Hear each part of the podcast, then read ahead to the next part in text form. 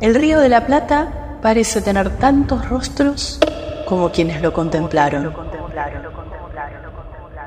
El de los aborígenes que vieron irrumpir a los conquistadores. El de los criollos que divisaron a los invasores ingleses. Llegar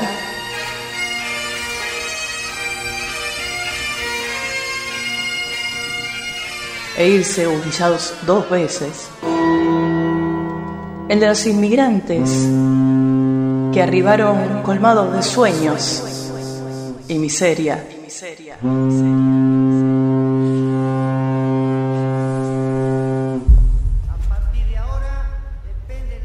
El de los que azorados vieron cómo arrojaban cuerpos desde los aviones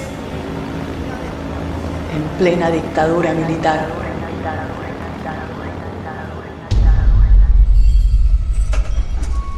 Y por supuesto, el rostro de Quinquela Martín, que se enamoró del universo de barcos, estibadores y personajes portuarios de este río, de navíos donde van a recalar barcos que en el muelle para siempre han de quedar. Y naufragios. Sombras que se alargan en la noche del dolor. Náufragos del mundo que han perdido el corazón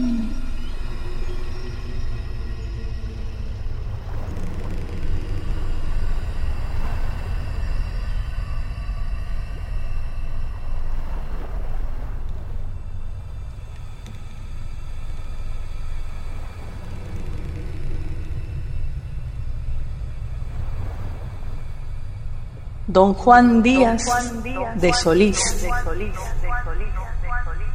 mal considerado su descubridor, lo llamó Mar Dulce, aunque por un tiempo llevó su propio nombre, Río Solís.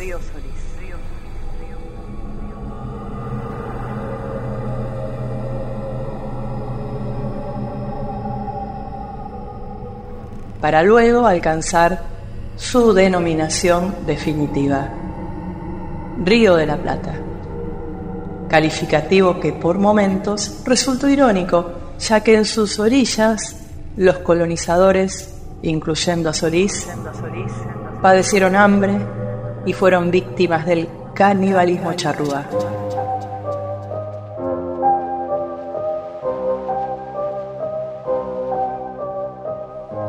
Borges, que fue uno de los que alimentó la leyenda de este río, escribió,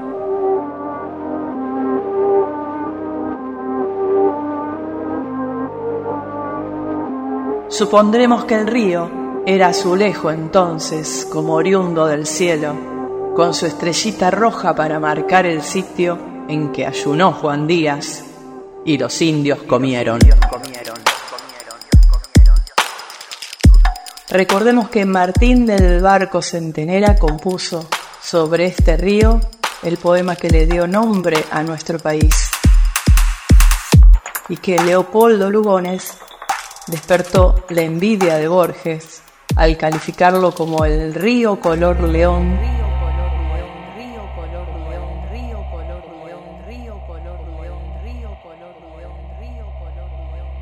Alfonsina Storni le preguntó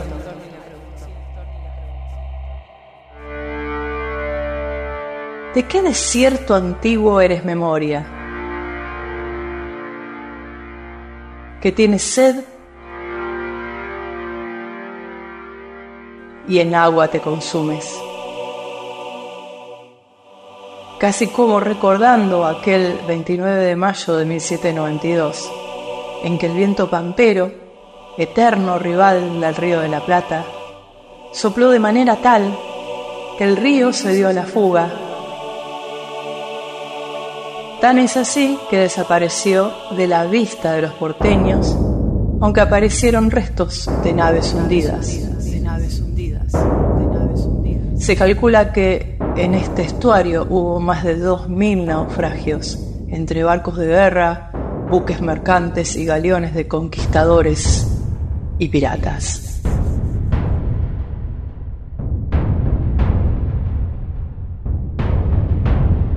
Por entonces el cabildo se reunió de urgencia y resolvió enviar dos vaquianos a caballo en busca del río perdido.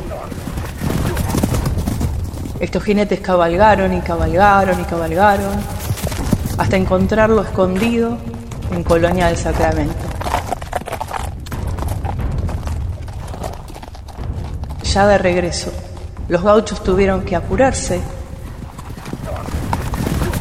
ya que el Río de la Plata comenzaba su retorno definitivo a la misteriosa Buenos Aires colonial que entre tantas penas tenía la de los esclavos.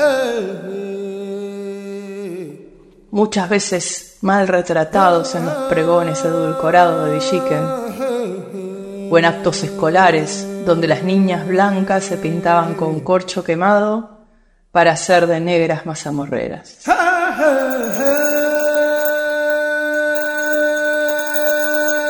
Estas afroargentinas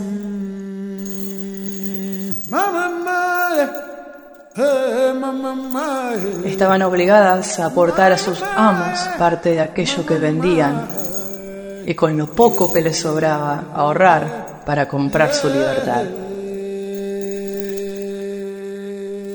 Esos negros y esas negras, muchas veces borrados de nuestra historia, también son parte de la identidad del Río de la Plata,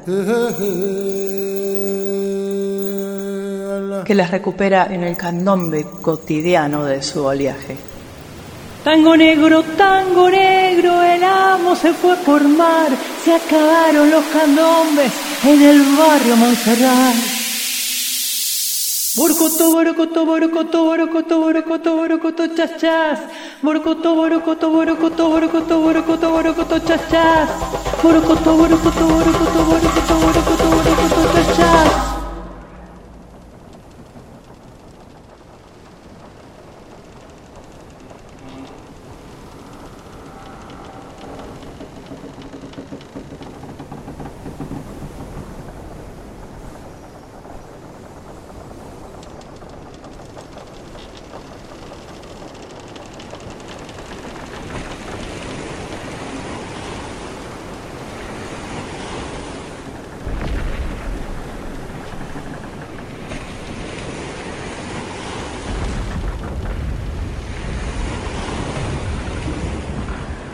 Este río también fue escenario de varios conflictos bélicos.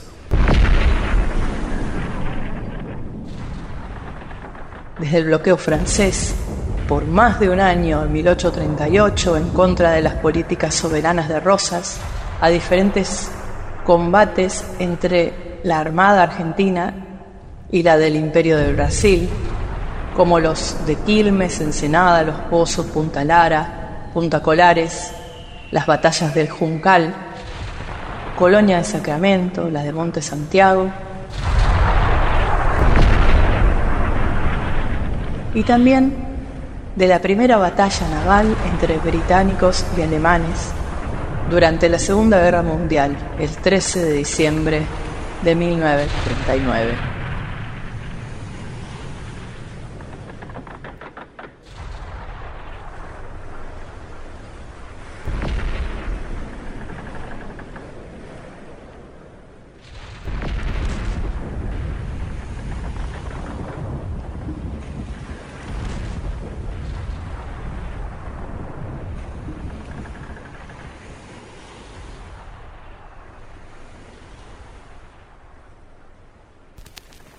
Más allá de estos conflictos, el Río de la Plata ha dado una de las expresiones de encuentro más importantes de toda la historia.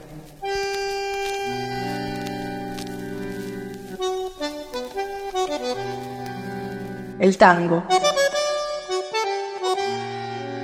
que como este río tiene algo de afroargentino, de gaucho, de inmigrante, y hasta de indígenas.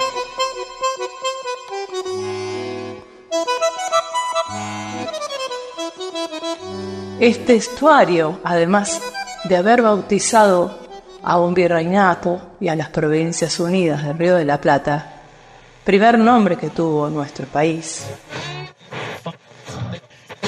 También ha nombrado a los clubes de fútbol más populares de la Argentina. Buenos Aires, ciudad de la tiene dos camisetas, el riachuelo y el plata. Podrán estar aguas ahí cerca, pero río y boca no se mezclan nunca.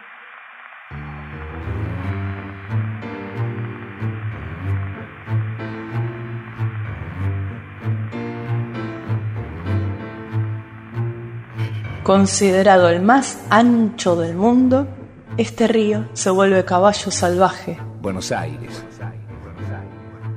Cuando la sudestada se apodera de su alma y comienza a interpelar a una Buenos Aires tan esplendorosa. El puerto de Santa María del Buen Aire. Que tuvo que ser fundada dos veces, aunque a menudo suele darle la espalda a su padre. el eterno río de la Plata. A mí se me hace cuento que empezó Buenos Aires. La juzgo tan eterna como el agua y el aire.